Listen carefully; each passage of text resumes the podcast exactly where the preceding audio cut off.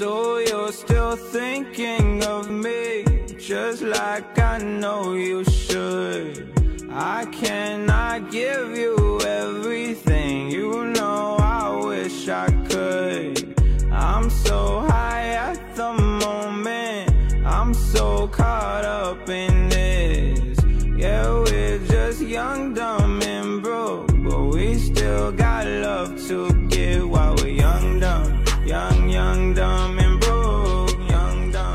Hello，大家好，欢迎大家收听第三期的 Free Kick，我是 Travis。大家好，我是 Jerry。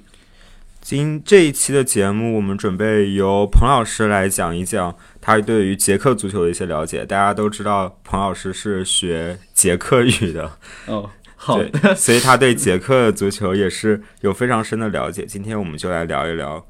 可能大家不是那么熟悉的捷克足球。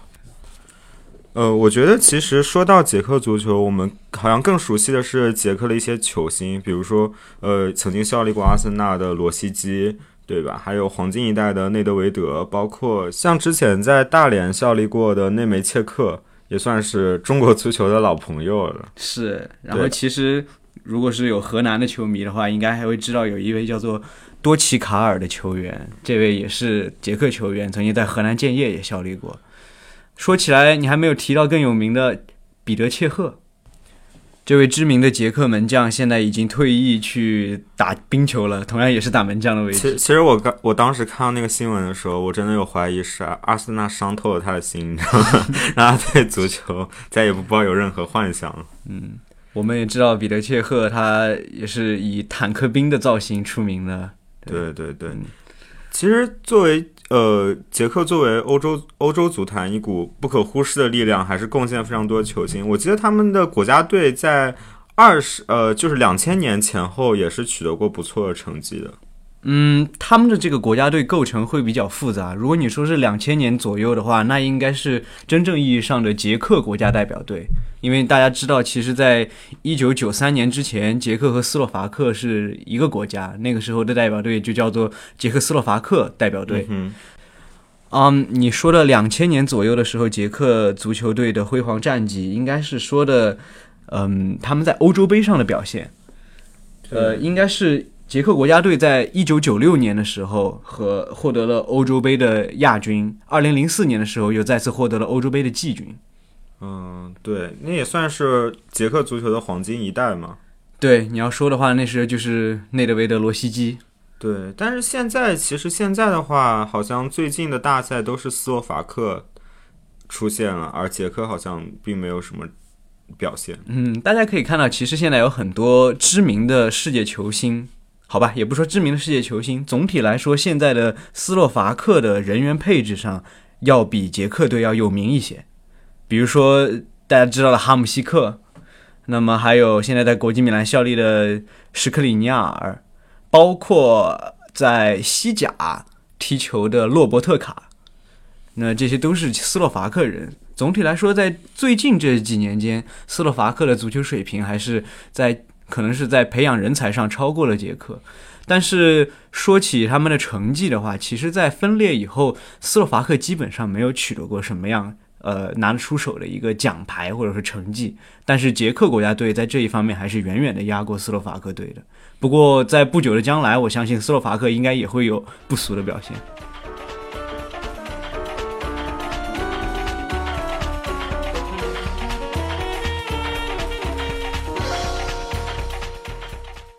能不能请彭老师 给我们详细说一说，就是可能更往前一点，我们不是那么了解的关于捷克斯洛伐克的历史？呃，好的，那我就先从捷克斯洛伐克国家代表队他们的战绩说起吧。在世界杯上，这支国家代表队曾经在一九三四年，这是很久远的年代了，还有一九六二年的时候是获得过亚军。在一九三八年和一九九零年这两年呢，是打入了八强，在四分之一淘汰赛的时候被淘汰了。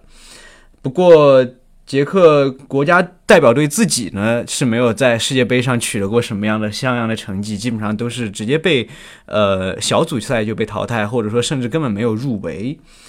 这里面值得一提的是，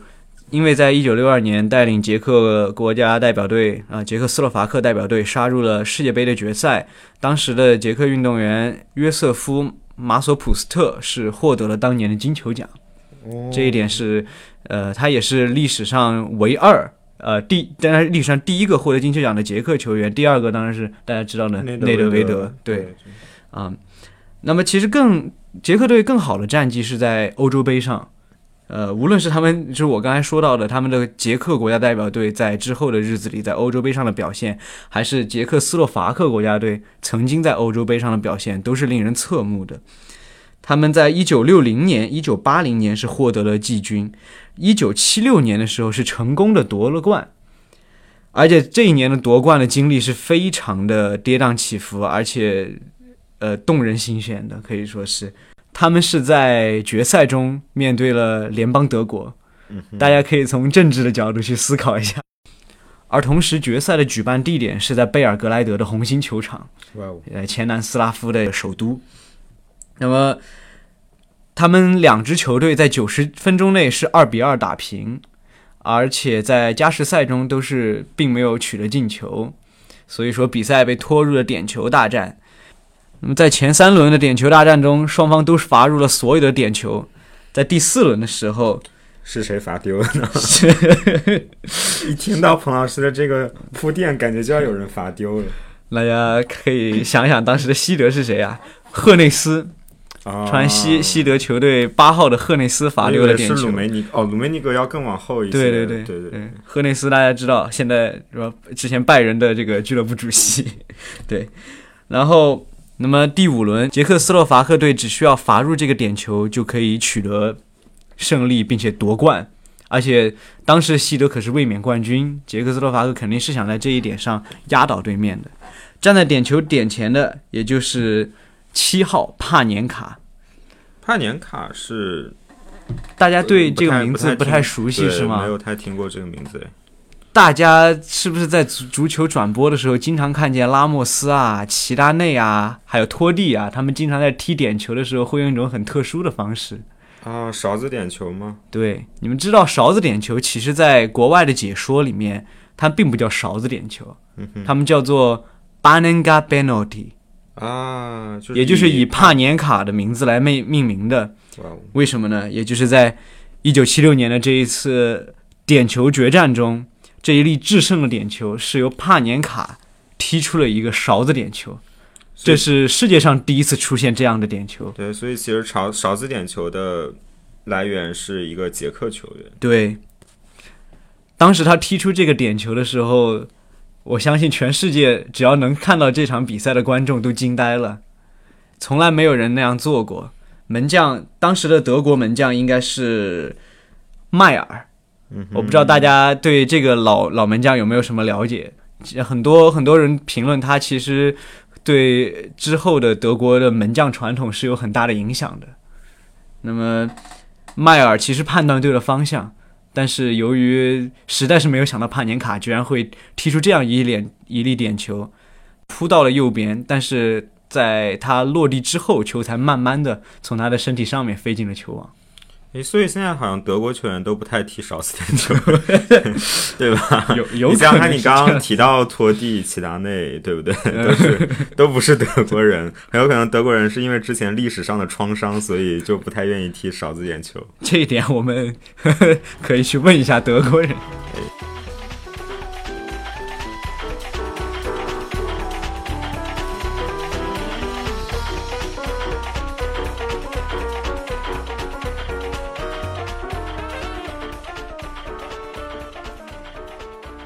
我下一个比较好奇的问题就是，其实大家都知道，我们最先开始听到捷克这个名字的时候，可能是以捷克斯洛伐克这个国家，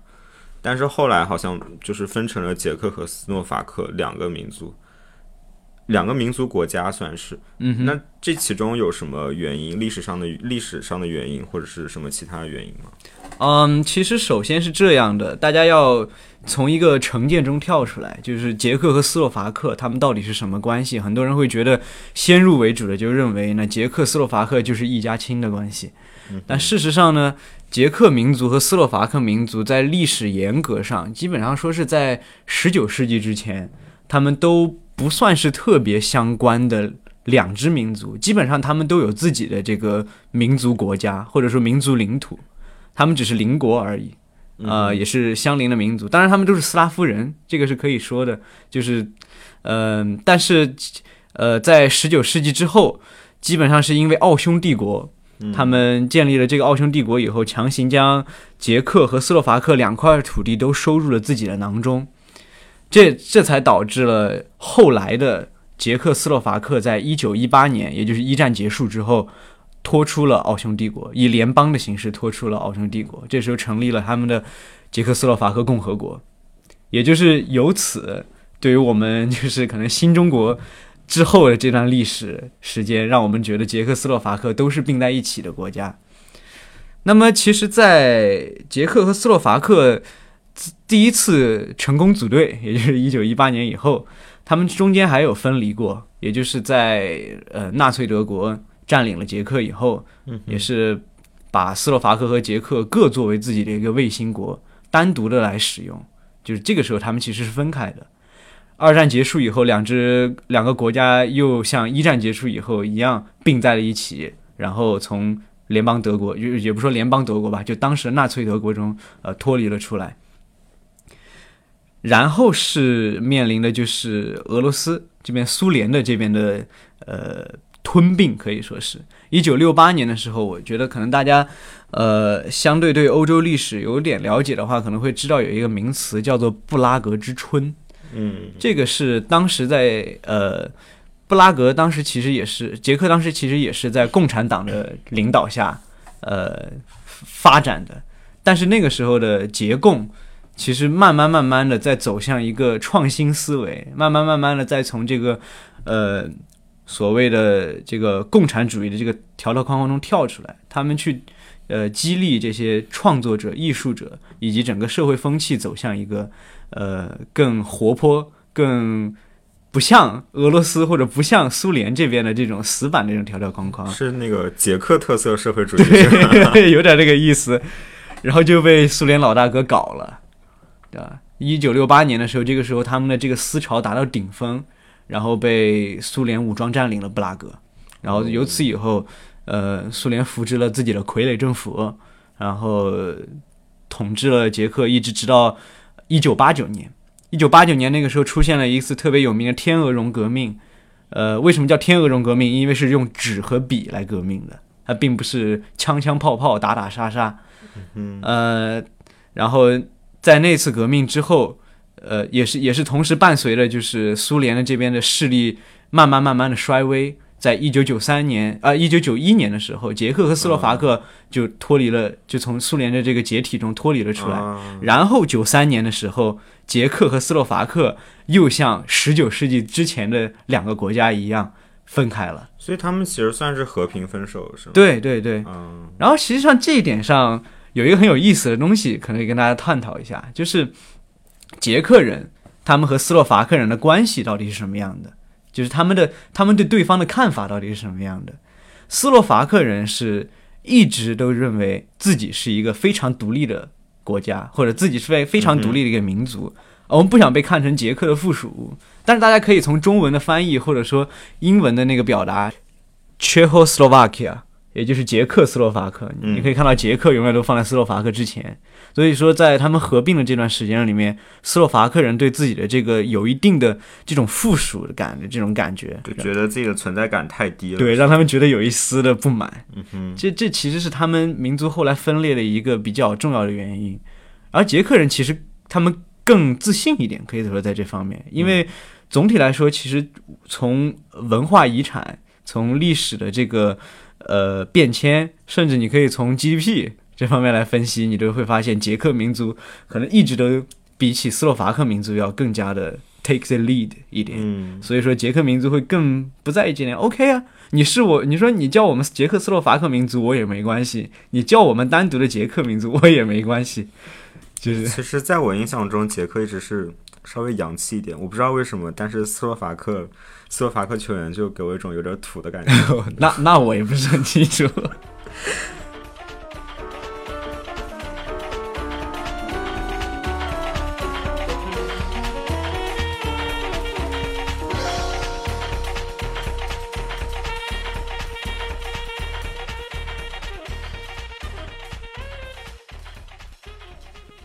OK，那我们来聊一聊捷克足球吧，因为上呃，就像你之前说的，上世纪的捷克捷克斯洛伐克足球还是很强的。那他们是怎么兴起的呢？大家可以知道，就是足球这个运动，其实它最早的时候也并不是一个非常流行的运动，基本上只是在英国，呃进进行。整个欧洲范围呢，其实也只有和英国打交道比较熟一点，比如说法国、德国、嗯西班牙，西班，牙，他们这边的话会就接触要更早一些。嗯，就是从西欧开始嘛，因为对，这个这个对这个这个辐射吧，就是说这个足球的这个氛围辐射过来的话，肯定像捷克这边会接触的晚一些。所以说，这个前提就是那个年代是奥地利贵族刚刚分割，然后吞并了捷克的时候。那个时候的捷克民族是所谓他们自己的话说是，哎，我们作为一个捷克民族，竟然被一个奥地利的国王所统治，就是这种有一定的这种呃抵触对这种外来的东西。那么那个时候踢足球的基本上只有当地的日耳曼人，无论是德国的或者是奥地利的，就是日耳曼人。当时有在布拉格大概有两三家小的球会吧，也是那种会员制的球会，都是由纯日耳曼人有遗留到现在吗，就是有呃没有。这个这个这几家球队基本上都没有保留下来。这个这个还跟之后的那个就是可能我记不太清楚具体是几几年了，但是那个时候捷克因为刚刚从二战的伤痛中恢复过来，他们在国土里面有那个驱逐德意志民族的这个行为，这个其实又是后话了。那就是这些足球俱乐部他们没有保留下来，但是在当时他们作为捷克国土上所可以说是第一支出现的俱，呃，最先出现的足球俱乐部了。嗯，但是捷克本民族的足球俱乐部到底是为什么产生的呢？我做了一些研究，就是发现最早的时候是在一个，它并不是在布拉格产生的，它是在旁边的一个叫做 Lochen 的一个小镇。这个这个镇上面有一个日耳曼血统，但是他们他们家族应该是一三几几年就搬到捷克这边来了，哦就是他他是一个亲王，就是一个日耳曼裔的日耳曼裔的一个个亲王，他应该是叫做 Eric Cern Taxis，我也不知道为什么他名字里面有个 Taxis，但是就很好，就 Cern Taxis 这个家族。然后他是在英国留过学，他在英国留学的时候接触到了足球这个运动，然后在他回到自己的家乡，也就是捷克的这个 Lochen 这个小镇的时候，他从英国那边带了三个，就是那个时候可以说叫仆人吧，带了三个仆人，其中有厨子，有有那个男仆应该是，然后还有什么的，反正就是带了三个人回来，这三个人就特别会踢足球，然后他就凭借这三个人在 Lochen 当地找了十一个捷克人，然后组建了一支叫做城堡十一人的足球队。可是他们作为第一支球队，谁当他们的对手呢？那个日耳曼主义的足球队，啊，那也算是为国争光。呃那三个就像的规划球员一样，对吧？所以说真的很有意思。他们那个时候叫做城堡十一人，最开始是其实就是在城堡里面自己踢着玩那现在这个球队还在吗？FK Lochen 还在，就是呃，如果是有一个叫做 FK，就是 Football Club，在捷克语里面的说法、FK，这支球队还在，这支球队前身就是这个城堡十一人。哦，原来 FK 是足球俱乐部的意思。如果是对，如果是你可以看到捷克的一些球队，它会叫 FK，但是斯拉维亚不一样，斯拉维亚是 SK，、那又是另外的东西。嗯哼，然后，呃，我们说到这支球队，就是城堡十一人，他和他应该是在建立了两年之后，才第一次和这个日耳曼族裔的足球队第一次踢比赛。那是浪费了那三个球员的黄金年龄两岁。然后，然后他们一跟捷克族裔、呃跟日耳曼族裔第一次踢比赛的那场比赛就在布拉格，举办的。嗯哼，这次踢完了以后，他们有球场吗？当时当时其实没有职业球场，啊，当时基本上就是当时有一个地方那就是叫做。呃，捷克现在这个地址都还在，在那个捷克的伏尔塔布拉格的伏尔塔瓦河上有一个浅滩，那浅滩上长满了草，他们就在那个浅滩上训练踢球，就是踢野球了，踢野球了。可以，但是那个时候其呃那个时候就是还是很多规矩也不规范。嗯哼，可然后能也没有边裁什么的，对是吗？最重要的是什么？那场比赛被两个俱乐部的老板观看了。这两个俱乐部叫什么？一个叫做布拉格斯巴达，一个叫布拉格斯拉维亚。啊，但这两个我们就比较熟悉对，但这两支球队当时其实并不是球队，他们嗯其实是竞技与游泳啊，和还有啊自行车这三这三个运动。体育项目对，他们是也是运动俱乐部，但他们跟足，他们本来也不踢足球，捷克很多很多俱乐部都是这样的，是的，对，然后包括意大利很多是板球俱乐部，对你可以看到。然后，呃，像这两支俱乐部的老板，他们看到了这个比赛，他们就动了自己也要建立一支足球俱乐部的念头。嗯哼，也就是这样的一场比赛，导致了这两支捷克豪门的这个兴起。然后，当然，除了这两支捷克豪门以外，其实当时还同时也产生了一些，就是随着这个大趋势的变化，同时也产生了一些其他的捷克本土本国裔的呃这个足球俱乐部。嗯哼，而且当时这种情况其实愈演愈烈，什么情况？就是说民族之间的对立情绪。最开始的时候，这些俱乐部的创造，实实实际上是可以收纳日耳曼人的。就他们在规章制度里面是，当然你你什么种族的人都可以来。啊，我一开我以为一开始就是为了对抗日耳曼人，就是你 因为你不能在战场上，然后你就在球场上去对抗日耳曼人，但我没有想到他们一开始是可以接纳日耳曼人的。对他们一开始可以，也不说可以接纳，他们一开始可能就是说大家没有想那么多，啊就是想踢无所想去踢球。对，那个时候他们其实也有注册，他们的名单里面都有日耳曼的名单。那从开始就很专业。对，但大概之后在两三年之后，他们的球队名字也变了，就是、嗯呃，应该是从什么什么呃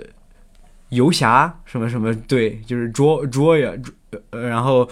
ranger ranger 不好意思 ranger 游骑兵游骑兵游侠什么的，然后变成了什么什么学生队，他名字叫什么学生队，大学生、啊对。然后，但是它里面的人的构造就完全变了，变成纯捷克、纯捷克裔的，对。然后，慢慢慢慢的，这个捷克的足球联赛也慢慢要兴起了。但那个时候呢，你知道，毕竟球队并不是那么多，嗯他们也并没有举办那种所谓的呃一打就是一整年的一个赛季的这种联赛，还没有那么成熟。那个时候基本上是他们会每年在他们他们那时候还没有捷克足协，只有捷克嗯体协、体育协会的这个举办下，带领一个叫嗯、捷克与摩拉维亚地区的冠军奖杯，大概是这么一个名字。因为其实呃，这个也跟他们地区有关系。捷克这个国家其实主要分两块儿两大块儿地方，一个叫波西米亚，一个叫摩拉维亚。然后波西米亚其实就是大家广呃狭义上的 Czech 这个意思，就是捷克，所以他们叫捷克与摩拉维亚呃地区的冠军奖杯。他们这个冠军奖杯里面，每年大概会有四到五支球队来参加，其中包括啊那支我们最开始说的日耳曼球队，包括斯拉斯巴达，包括斯拉维亚，包括那个我之前说那个游骑兵这个队。嗯前两年举办的时候还好，大家都来积极的参加比赛。第三年的时候出现了，一旦对阵日耳曼队，他们就罢赛，啊，就就不愿意面对，就排挤他，就排挤他们，他们就罢赛。对，然后后来是因为是因为这个民族情绪，还是说日耳曼太强了 我可能两者都有吧。啊？呃，但我但我想说的应该还是主要是民族情绪，嗯因为大家也可以想想那个时间点啊，一战大概是一九一一几年一几年的时候开始的，然后那个这些球队基本上是一九零几年的时候慢慢慢慢兴起的。啊，也就是在这段时间里面，其实民族的之间的摩擦已经，大家大家应该对相关的历史有了解的话，可能会知道那个时候，呃，奥匈帝国在参加一战的时候派兵去攻打其他的国家，嗯捷克斯洛伐克他们是基本上是非常不愿意出自己的兵，并且在最后好像只派出了一小支部队，并没有，并没有在完完全全遵守他们所谓奥匈帝国最高最高的这个指示。嗯，呃，这也是，这也是为什么后来有一个叫做亚罗斯拉夫哈谢克的捷克作家写了一本书，叫做《好兵帅克历险记》。啊，大家可能知道这本书，对，其实是讽刺一战的。那从什么时候开始，捷克足球开始走向算是职业化呢？差不多是从一九一八年捷克斯洛伐克成立以后，嗯，他们就开始有自己的那种国内的联赛。对，慢慢慢慢开始有这个联赛了。那一开始的，就是班霸是谁呢？就是联赛的霸主会是一开始的班霸是布拉格斯巴达啊，以及布拉格斯拉维亚这两支球队永远的班霸，但是两个首都球队对，但是布拉格斯巴达总体来说他们的战绩要更辉煌一些，是这样的。包括他们在培养球星方面，包括他们在那个就是获取的奖牌数量上面，他还是比斯拉维亚要强一些。包括他们哦，对，这个时候还可以给大家介绍一下，就是他们两个之间的这个双 S 德比，嗯，这是他们布拉格的叫法，叫做，因为他们一个叫斯巴达，一个叫斯拉维亚，都是 S 开头的，但我们的理解上，其实就更类似于国家德比的那种感觉。就布拉格德比，对，差不多，捷克德比。他们这个德比战缘起就非常的历史缘起就非常的悠久，就他们这两支球队。呃，大家也可能就觉得啊，两支强队嘛，他们从一开始就开始互相对立嘛，这很好理解。但其实还有更有趣的事情，嗯。在最开始的时候，他们两支球队其实之间并没有什么所谓的恩怨在里面，嗯。因为就说哎，都是足球队嘛，都是首都球队嘛，那个首都球队又不止他们两个，还有布拉格波西米亚人，还有布拉格，包括我刚才说那个游骑兵，那都是布拉格的球队。但为什么他们两个之间会有这么大的这个恩怨在里面？一个是他们实力强，另一个是他们之间参加的第一场对决。这场对决点燃了他们长达一百年的这个恩怨，这是为什么呢？就是在大概是一九零几年的时候吧，那个时候的足球在捷克，我不太清楚在其他地方是不是也这样的，但是那个时候的足球规则在捷克是这样子的，就是在进球以后，嗯必须由当值主裁判与双方队长统一商量协定以后，才能确定这个进球是有效的。嗯哼，就是与双方队长协定，还不能光靠主裁一个人来判定。然后那场比赛里面，布拉格斯巴达打入了一粒决胜球，应该是本来就应该二比一了，但是在赛后那个进球被取消了。就是不认账了。对那个斯拉维亚的，当然我不知道他们这个具体情况怎么样，我也不在现场。就是这个球到底该不该取消，他们就有很大的争议。然后就从这一次的这个友谊赛，就这个怒火就一直蔓延到了今天。很多大的冲突都是由小的争端引起的。是的，大家也可以看到，今年那个呃，来自于布拉格斯巴达的传奇门将切赫，把亲手把布自己的死敌布拉格斯拉维亚抽入了死亡之组。我当时感觉切赫有点有点微笑，但我当时因为我当时不知道他们他是来自斯巴达，他他是斯拉维亚的死敌，我当时还是觉得是苦笑，是 就是就是把自己的自己国家的球队抽入了一个死亡之组。对，我以为当时他的笑容是这个意思。那我们现在看到比较活跃的，其实就是斯巴达和斯拉维亚两支两支球队。对，然后球星的话，好像最近几年捷克也没有太冒出什么比较值得关注的球星。对，如果你要说球星，我只能说是真没有，但是确实还是有一些比较有潜力的那个职业球员在五大联赛踢球的，还是会有一些。主要还是在我了解的，应该是还是在意甲，嗯。也就是包括之前的那个西克，嗯，大家这个应该是了解的比较多。希克从桑普多利亚到罗罗马马，然后现在罗马应该已经转出去了，对，但是他的潜力好像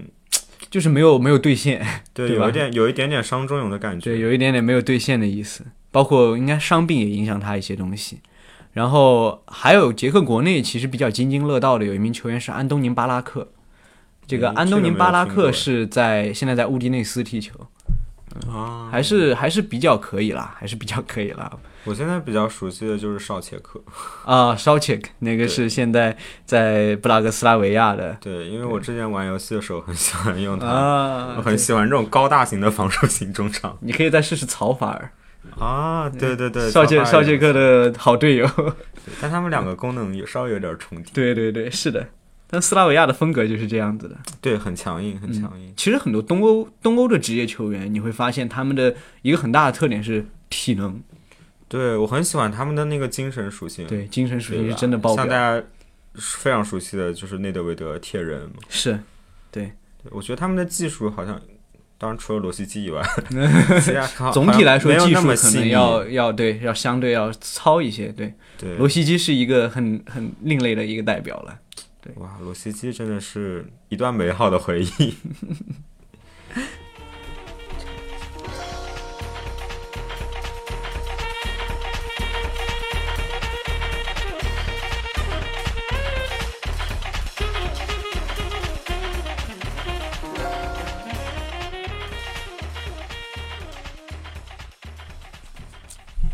像我们这一次在欧冠中看到斯拉维亚，大家也会，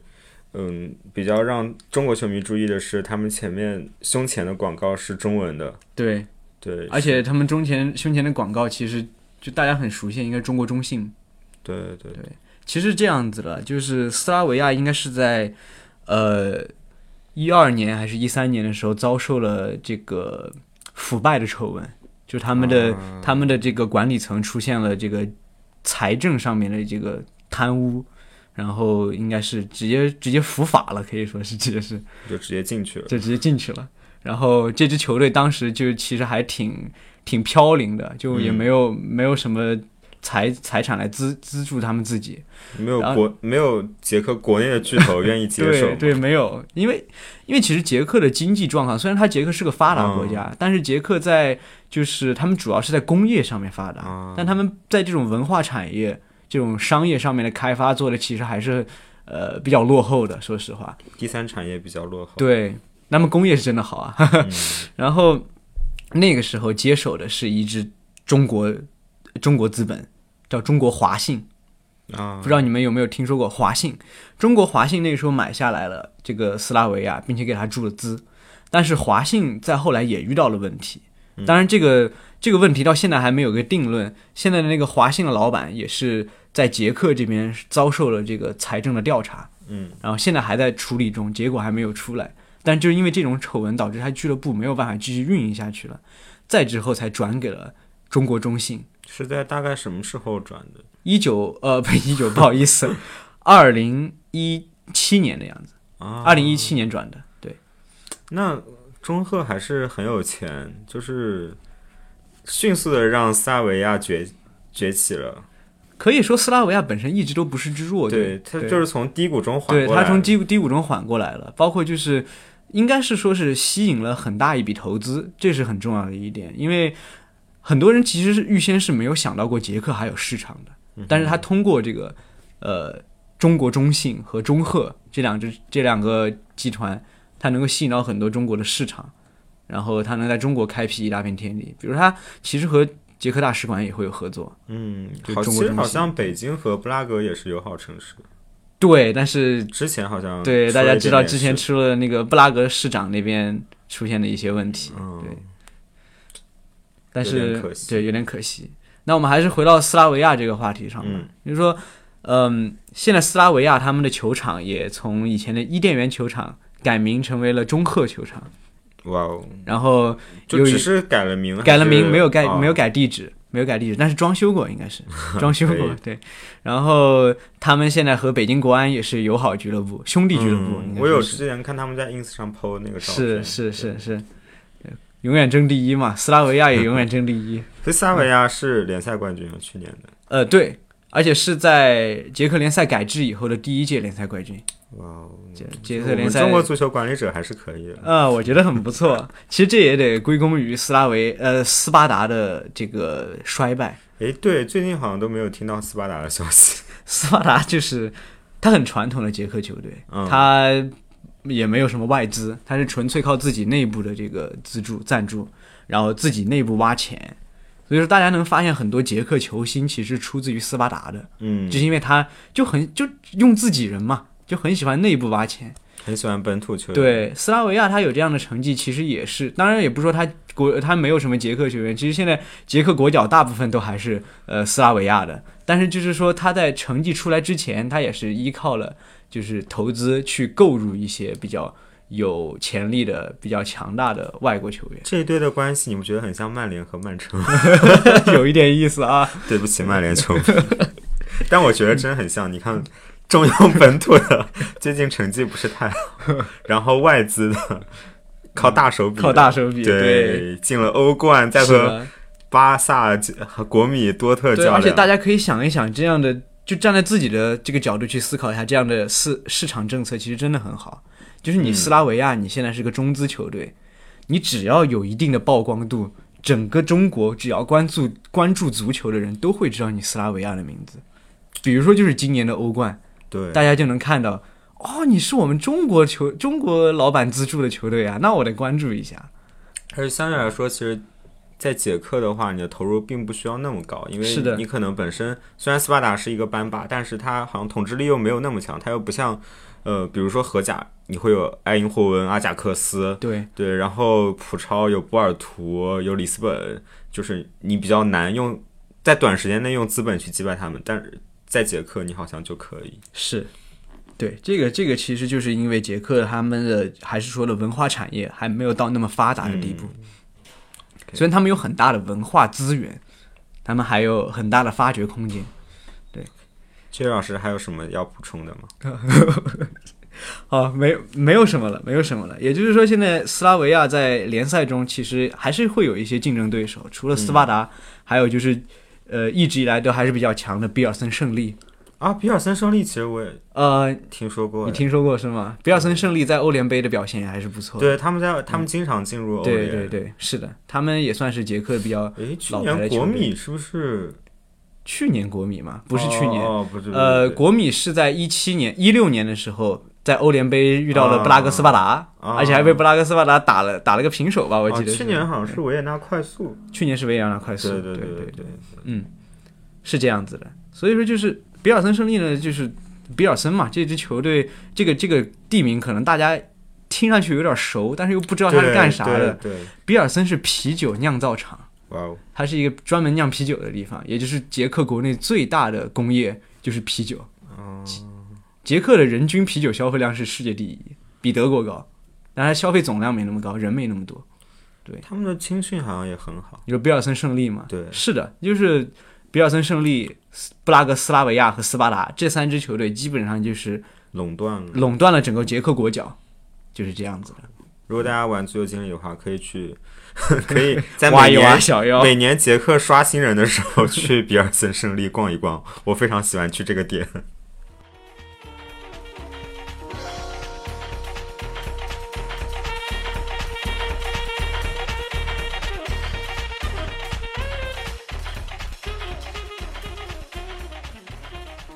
好的，嗯。OK，那我们今天关于捷克足球的话题其实差不多就到这儿了。是的，然后然后有一个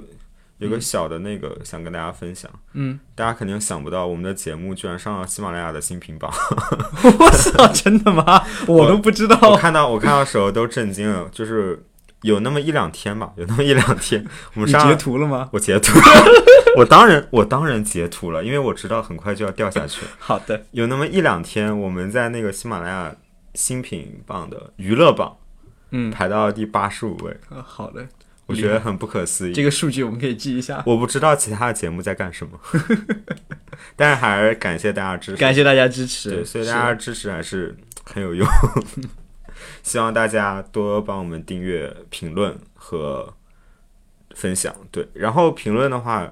有那天我看到有一个关于我们第一期节目，就是关于现场看球的一个评论，就是说，就是想跟大家更正一下，就是说伦敦碗其实不是专业足球场。啊啊啊！对，对对对，那个是我们当时就是可能疏忽了，嘴瓢了应该是。对对，应该应该是疏忽了，因为因为很清楚，其实伦敦碗就是奥林匹克的主场嘛，奥林匹克运动会的主场，那肯定是一个综合性的一个对对运动场。对对对，但是它确实在进行改造之后，它的那个球场和看台还是比较近的。对对对对，反正是有一个听友帮我们指正了出来，说明真的有人在听我们的节目。这个是真的 真的很棒了。我听到有点有点感动。这个听友如果听到这边的话，可以联系我们，我们可以送你一个小礼品什么的。是的，是的，对那今天的节目就到这边，我们下一期应该应该会有一个嘉宾，邀请一个嘉宾来参与一下，对，嗯然后，请大家敬请期待。然后也希望大家关注我们后面的节目。好的，好，再见，下期再见，再见，拜拜。拜拜